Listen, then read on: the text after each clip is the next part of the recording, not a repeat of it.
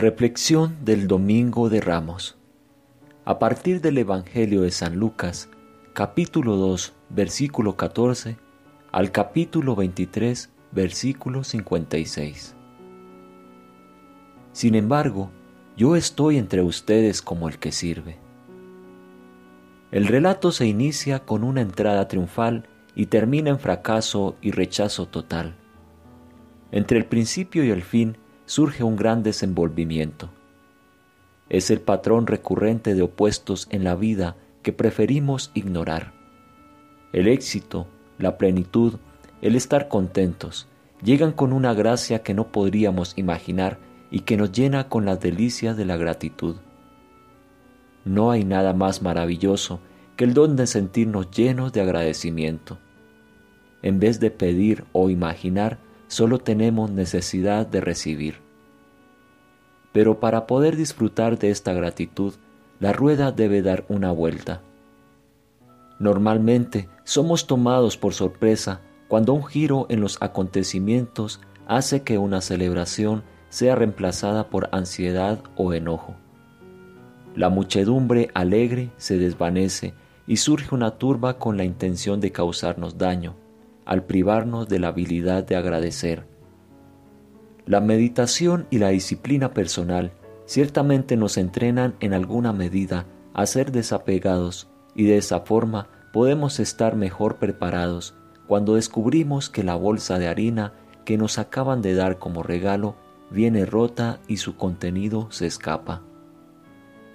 Pero ni la meditación ni la cesis resuelven o previenen problemas solamente nos llevan a un encuentro con el misterio, en que el patrón se repite y por lo mismo nos permite trascenderlo al asumirlo y atravesarlo.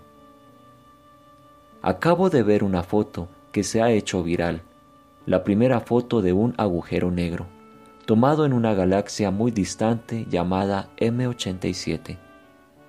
Presenta un centro oscuro, ese horizonte desde el cual ni la misma luz puede escapar, rodeado por un halo de luz brillante y alegre. La coexistencia o la secuencia de opuestos puede ser una parte integral de la naturaleza en todos lados. La vida y la muerte no pueden aparentemente existir por separado.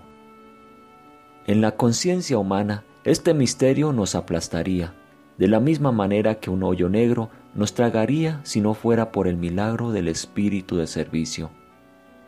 La autodonación es la única manera de sobrevivir los ires y venires de la vida.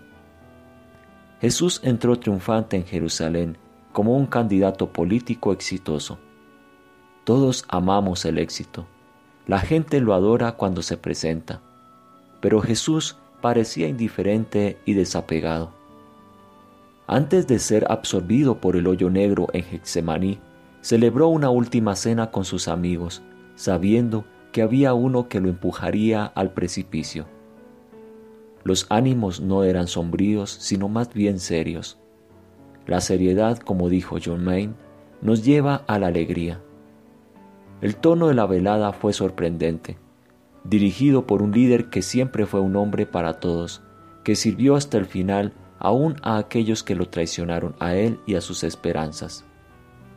El espíritu de servicio revela una clase de gratitud diferente que no puede ser anulada por su opuesto.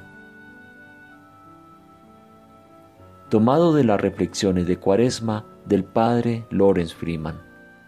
Traducción Enrique Lavín, WCCM, México.